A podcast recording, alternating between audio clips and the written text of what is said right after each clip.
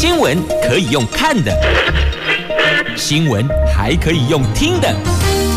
亲切的早安问候，专业的新闻分享，欢迎加入美英主持的 News Online，说新闻给你听。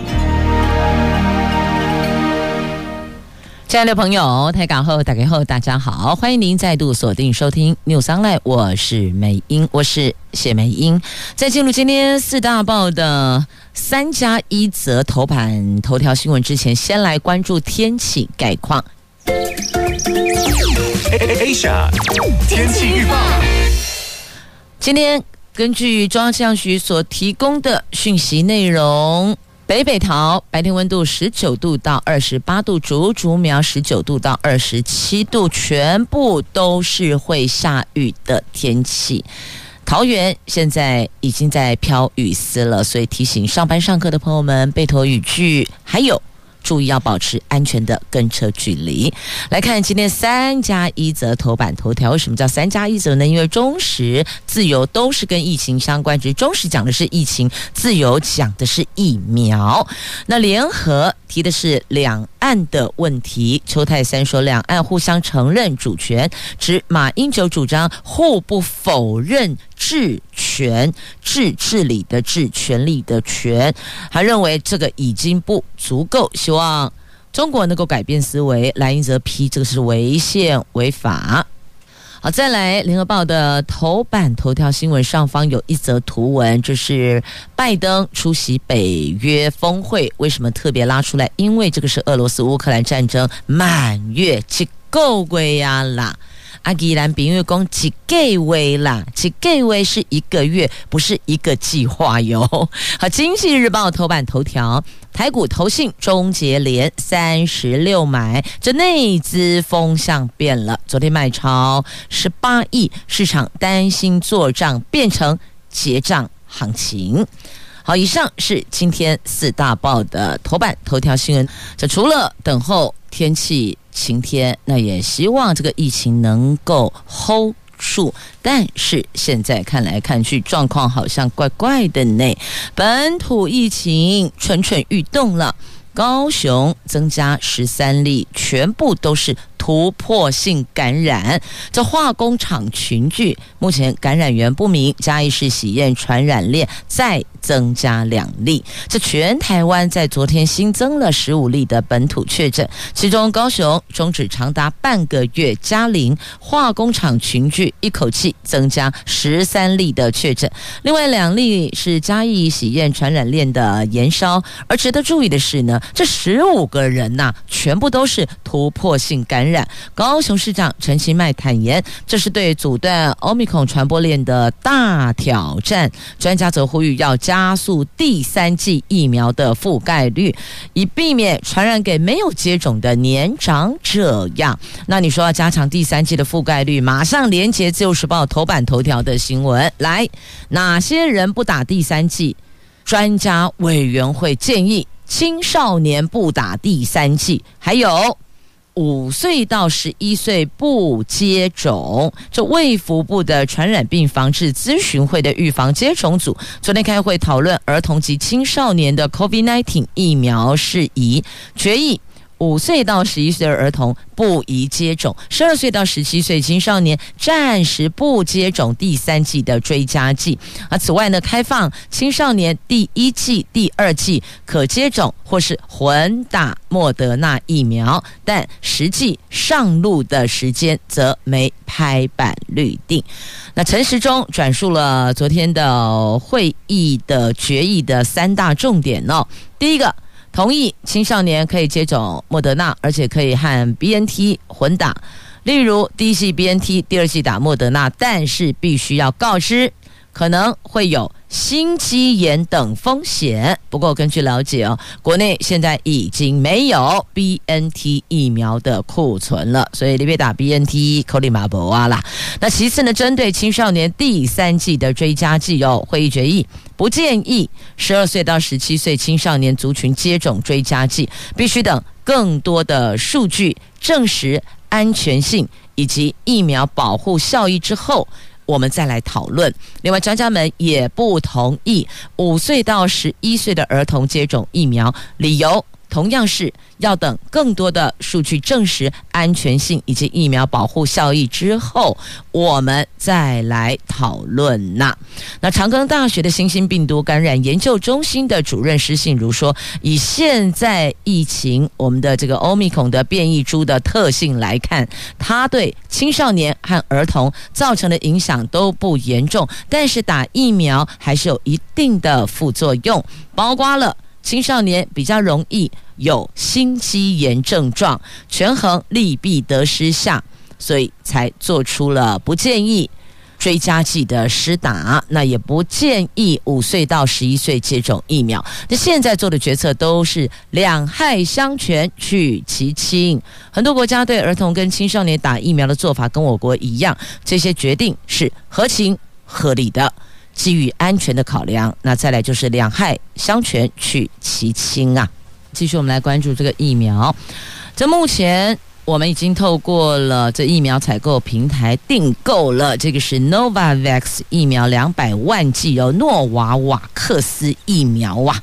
那根据专家会议讨论之后，建议我国通过紧急使用授权，那么就可以把这个疫苗用在十八岁以上成人的基础剂。基础加强剂以及追加剂接种，至于接种规范和现有疫苗是一样的，也就是说，基础剂两剂间隔二十八天，追加剂跟最后一剂的基础剂或是基础追加剂间隔十二周以上就可以接种。而这个 Novavax 就是诺瓦瓦克斯，跟我们国产的高端疫苗，它都同样是采用四单位。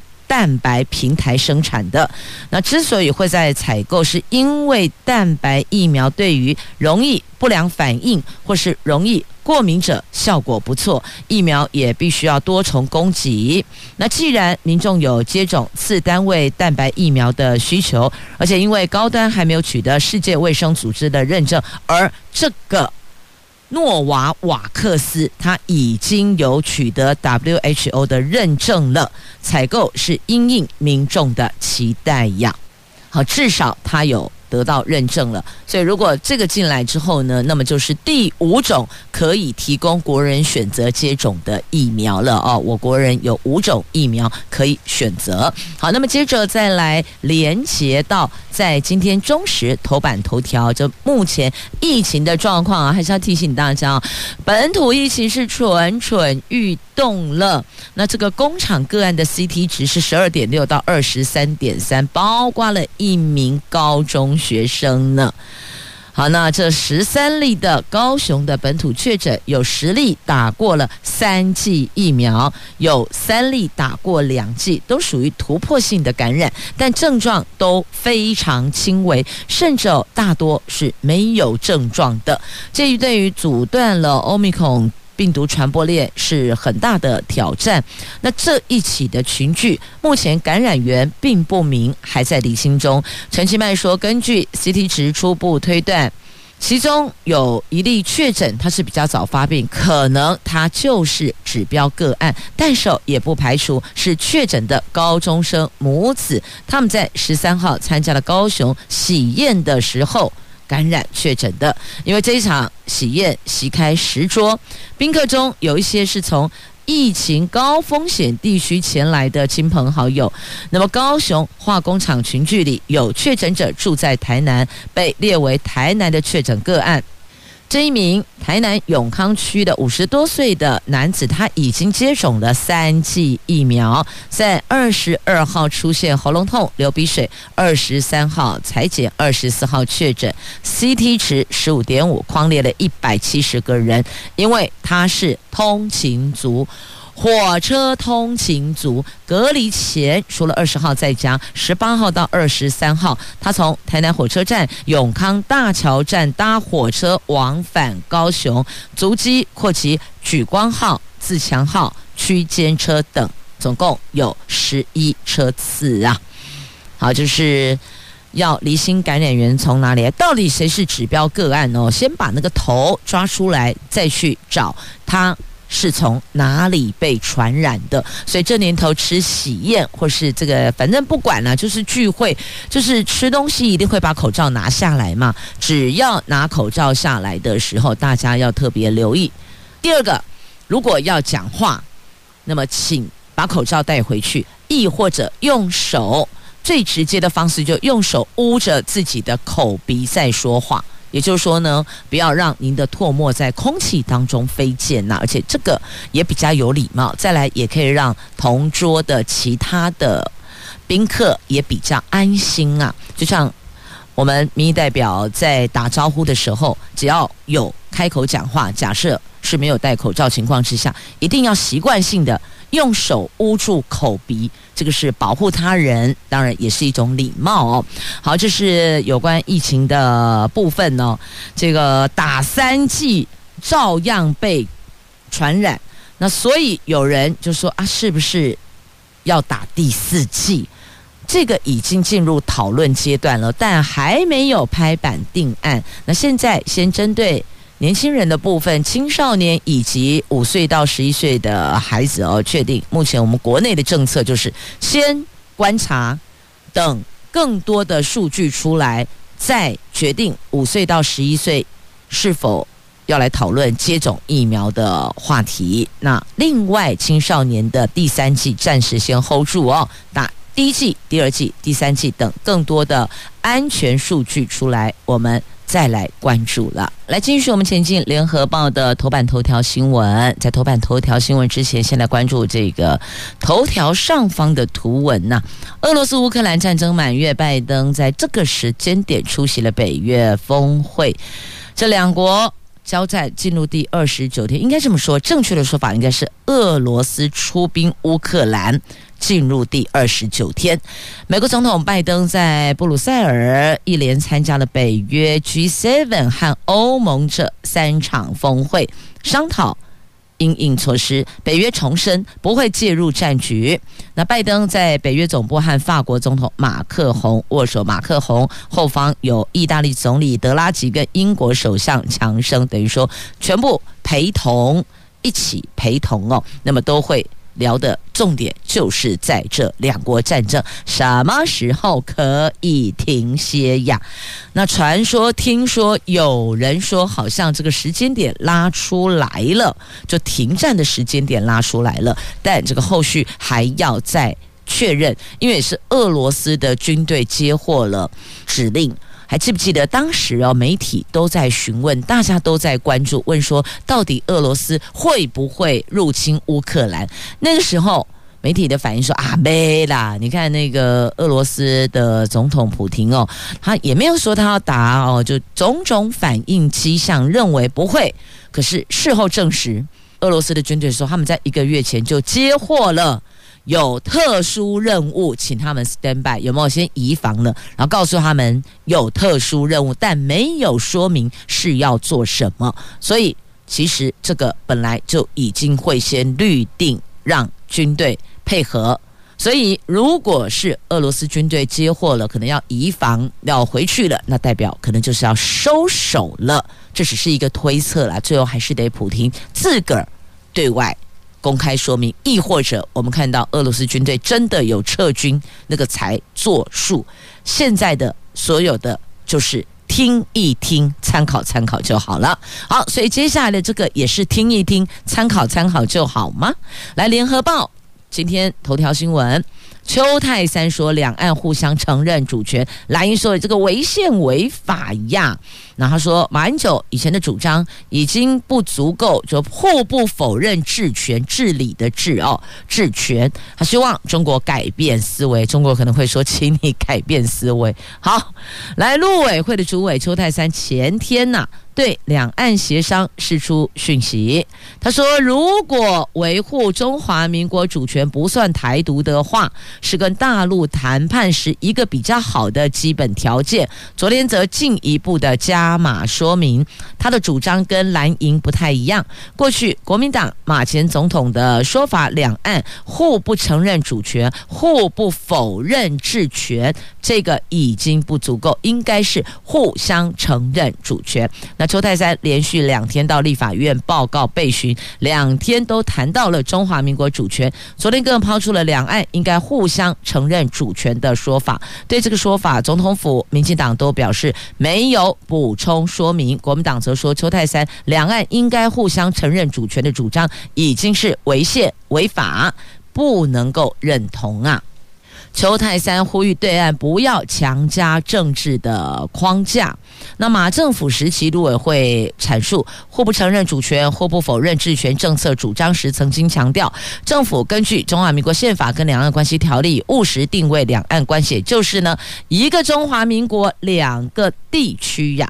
那根据宪法所阐述的。跟邱泰山所抛出的确实哦，这两者是有冲突的。那因此，蓝英说你这个是违宪违法。那洪奇昌海基会的前董事长他说，两岸对等交流，抛出善意。他认为邱泰山所说的是期许两岸以对等原则开展正向交流的善意，没有其他的恶意。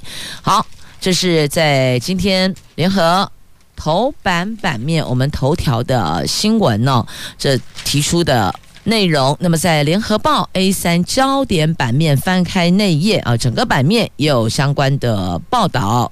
那包括到国台办说，这个夹带两国论，这事出善意假象啊，所以认为这个他不接受也不认同啊。这是联合的头版头条。来，继续我们前进《经济日报》的头版头条，来看一下台湾股市。这台湾股市连三十六买的最长记录，昨天终结了，止步啦。这转为卖超十八点零九亿，加上外资持续的买超冲击台湾股市，昨天收黑下跌三十二点，终止指数连五红。昨天投信转买为卖，引发了市场担忧，投信季底做账是否已经变调，成为结账的疑虑了。昨天台湾股市在美国股市大跌的冲击下，早盘一度跌了上百点，幸好国家队力挺，加上。自营商小买散户跟市场中实大户逢低承接，以及融券回补的买盘加持，使得指数开低走高，跌幅收敛，中场小跌三十二点，最后收盘在一万七千六百九十九点，成交量则为两千六百六十二亿呀。好，那再继续，我们来关注哦，这是。IC 设计十强，台湾就占了有四席，等于说呢，有五分之二是来自台湾呢。这研料机构集邦科技昨天发布的最新的报告，去年全球前十大 IC 设计业者年营收总和首度超越千亿美元，台资企业在这儿是大放异彩。破天荒的，总共我们有联发科、联友、瑞昱、奇景。这四家业者晋升前十大厂，联发科全球排名第四，居台湾厂之冠。那联咏营收年增率则是傲视群雄啊。那全球前十大 IC 设计业者中，高通仍是居榜首，辉达超车博通成为第二。那长期以来，台湾厂只有联发科、联咏、瑞昱进前十大。那今年在美国挂牌的驱动 IC 厂。奇景成为第十大，首度晋升前十大，也使得台湾的 IC 设计业者总计有四家进前十名哦。另外，联咏跟瑞昱的名次也都有上升，所以在这一块，台湾企业是挺强的哦。你看，十席前十席，我们就占了四席，就占了五分之二呢，百分之四十呀。好，那么接着再来关注的这个是。房贷的问题，青年安心房贷领冻涨到年底。那除了房贷之外，还有学贷的问题哦。好，我们来看一下这利率往上加码之后影响的贷款族的。财政部昨天邀请了八大公股行库讨论青年安心成家购物贷款利率倾向于冻涨维持目前。一段是百分之一点四，最低价到今年年底为止，为期有九个月的时间。那全案将交由下个礼拜一行政院跨部会的会议讨论之后定案。那一旦拍板定案动涨，最大受惠者将是目前三十一万八千名的青年安心房贷户，这可以省下利息呀、但最大苦主是谁嘞？是八大行库，他们得替房贷户吸收这次。央行升息一码的资金成本，如果以今年一月底全台湾青年安心房贷余额一点三兆元估算，冻涨九个月，八大行库将少收大概二十四亿元的利息收入。那目前青年安心房贷以台银、土银的承作量比较大，也就是呢，他们得承担的也会比较多啦。这个部分下礼拜。政院讨论之后再定案。好，讲了房贷，那接着学贷呢？为什么会说要冻涨？青年房贷，那因为呢，这个年轻朋友购屋压力比较大，所以在这个部分给了一些缓冲喘息时间。那学贷呢？学生出社会刚有收入，马上要还学贷吗？这个。提醒您可以跟银行询问，我们有一个好像是宽限期，譬如说，呃，一年两年先不还本金的，呃，有这样或是一年两年先不还。都完全先不还，先 hold 住的，好像也有哦，所以这个部分可以了解一下，怎么样舒缓社会新鲜人这些年轻朋友的经济压力，这个也是你我共同的责任呐。在央行升息之后，贷款族的利息负担是有感觉的增加，不是无感增加，表示说它这个增加的幅度跟内容还蛮有重量的哦。那劳动部开出了冻涨第一枪，宣布劳工纾困贷款维持一点。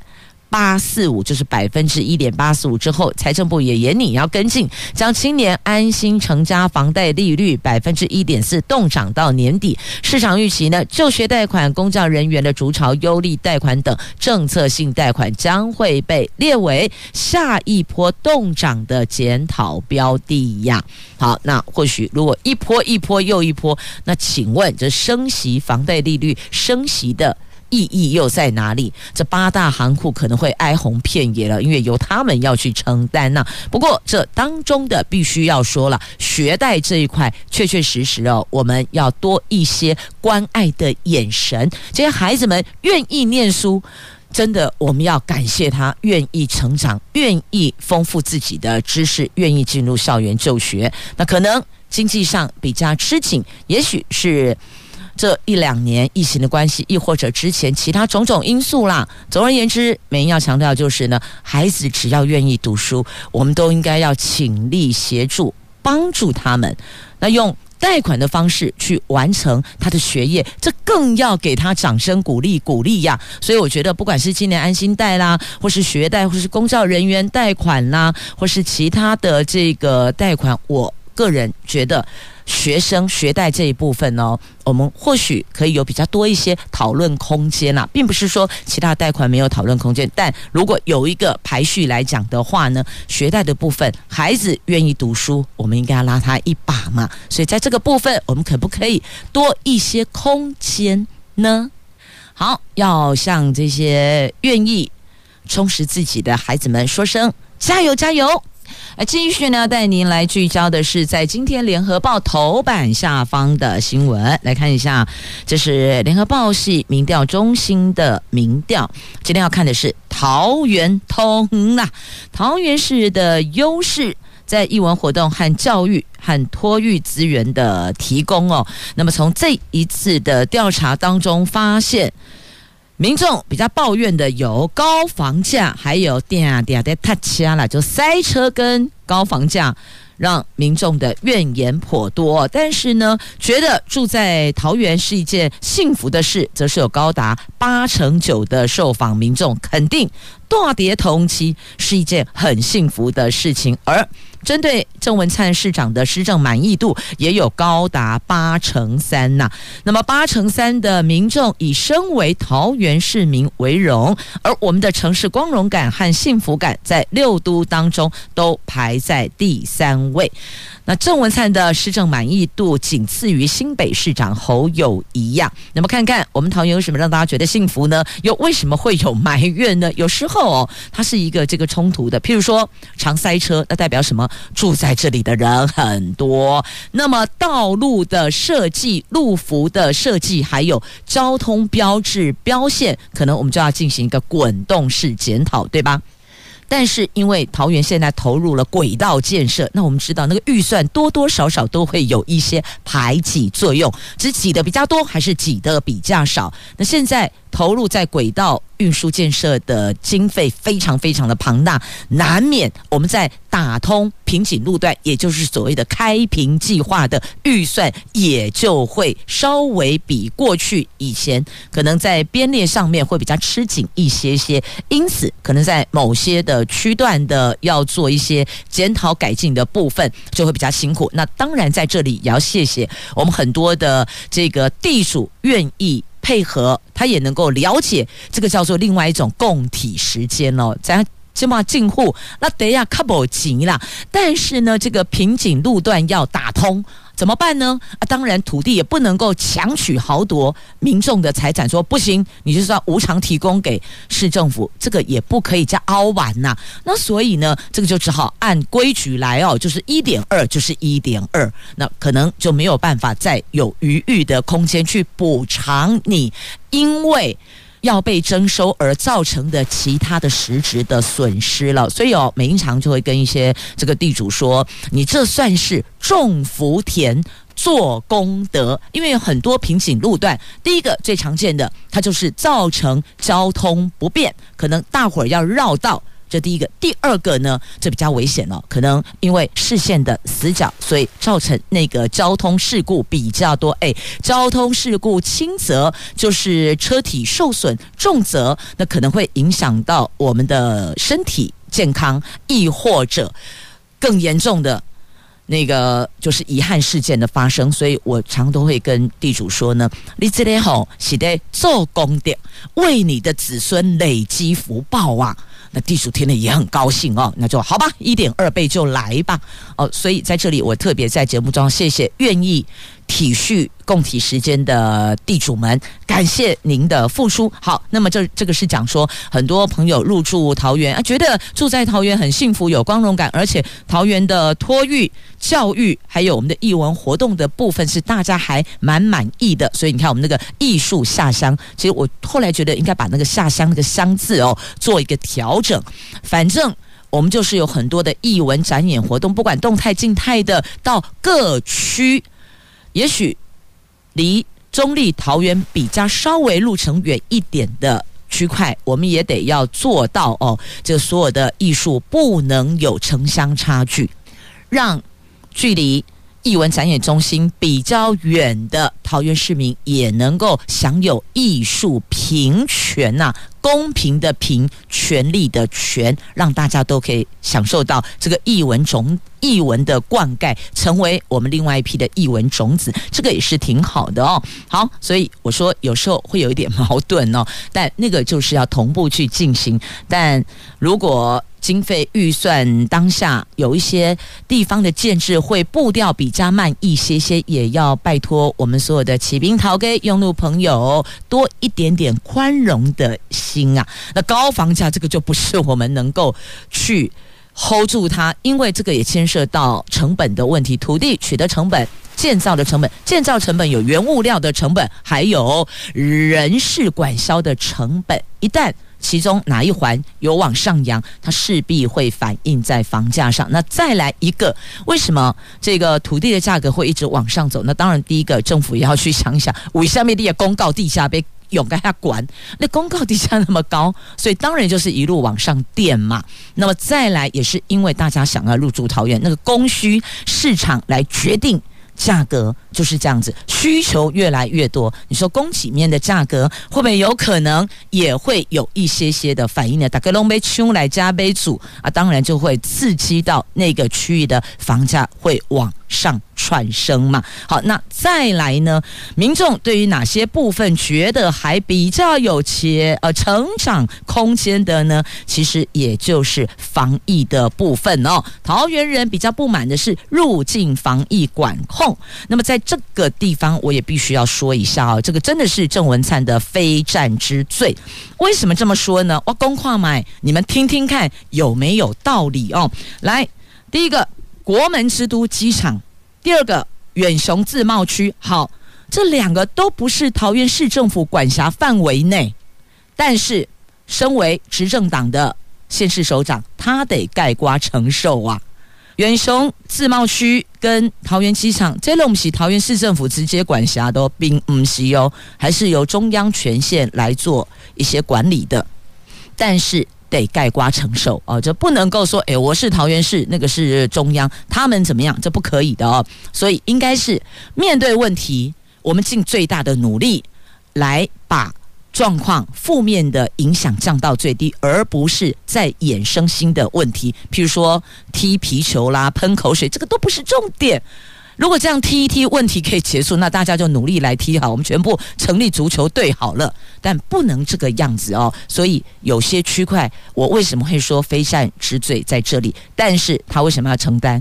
因为是执政党的。现实首长，你应该有更多的机会跟空间，可以跟中央沟通协调啊。好，这一 part 的内容大家就自个儿再去想象啊。另外呢，因为这个施工路面坑洞多，这个也是用路人比较诟病的所在。那这个就是我们管辖单位跟施工单位要去注意的。你的坑坑洞洞，你挖了之后，要在最短的时间之内。尽快的弥平，那还有回填不实，然后楼龟盖后怕牌那个凹洞就出来了，造成歧视莫大的危险，这个是施工单位要检讨的哦。我们现在就就事论事了，不是特别要去指责哪一个局处或是哪一个单位，但为了更美好的生活环境，我们大家共同努力，安内五后保。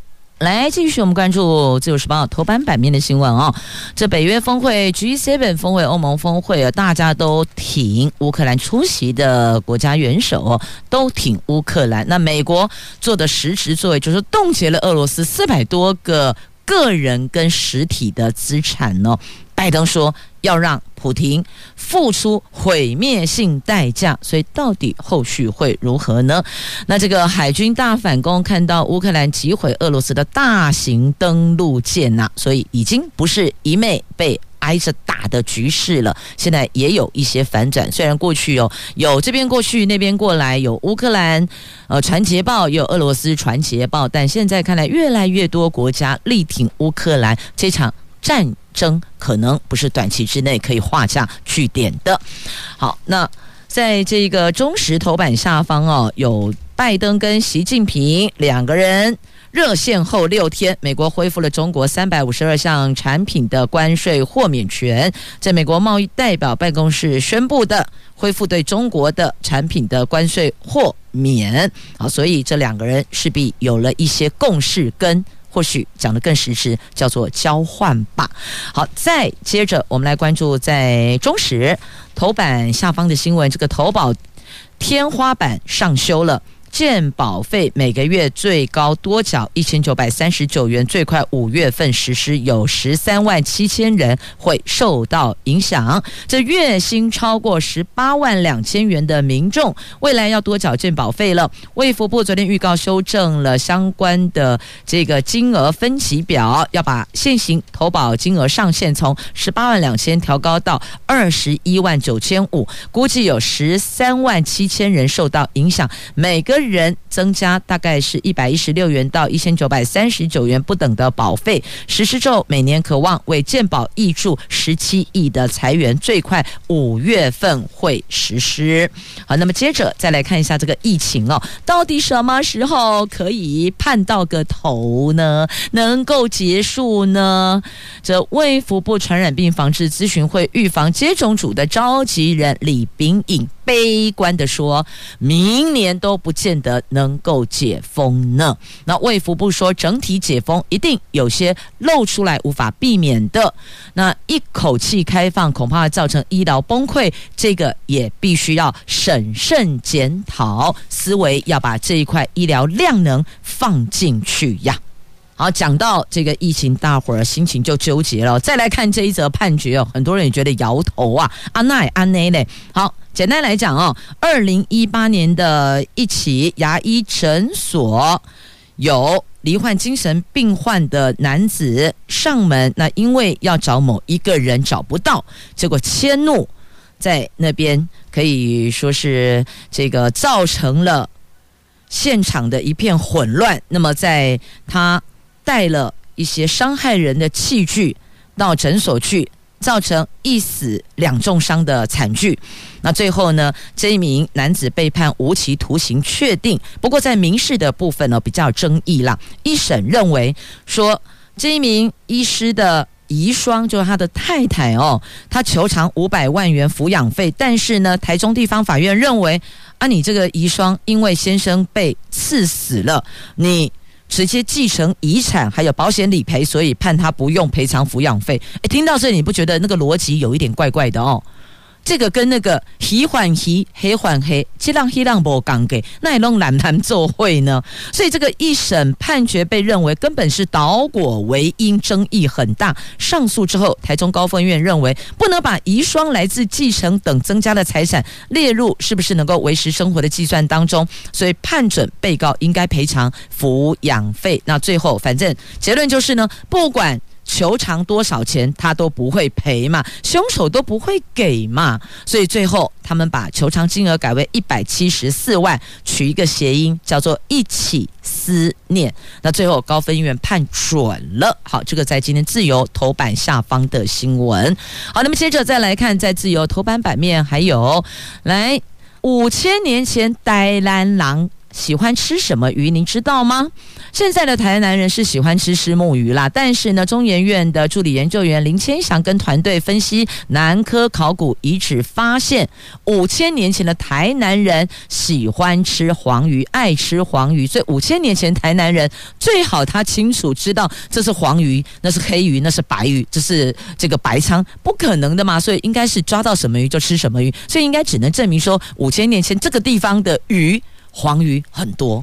啊，到底是不是爱吃，还是因为只有这种鱼？这个已经不可考了哈。啊，我立刻凉凉诶，快当个吹起来啊！问他好了。好，接着再来，台大梅峰广农场，好漂亮的桃花源，这个只有春天限定版哦，因为三月春暖花开呀，邀您一起来赏花。这海拔两千一百公尺的台大梅峰农场正在举办春之饗宴活动。农场内百花争艳，煞是好看，邀您到这里徜徉在花海当中啊！好，这是在今天《自由时报》头版版面的图文，那么也是今天最后一则跟你分享的新闻话题，也要说声谢谢朋友们收听今天的节目，我是美英，我是谢美英，祝福您有愉快而美好的周休假期，我们下周再会了。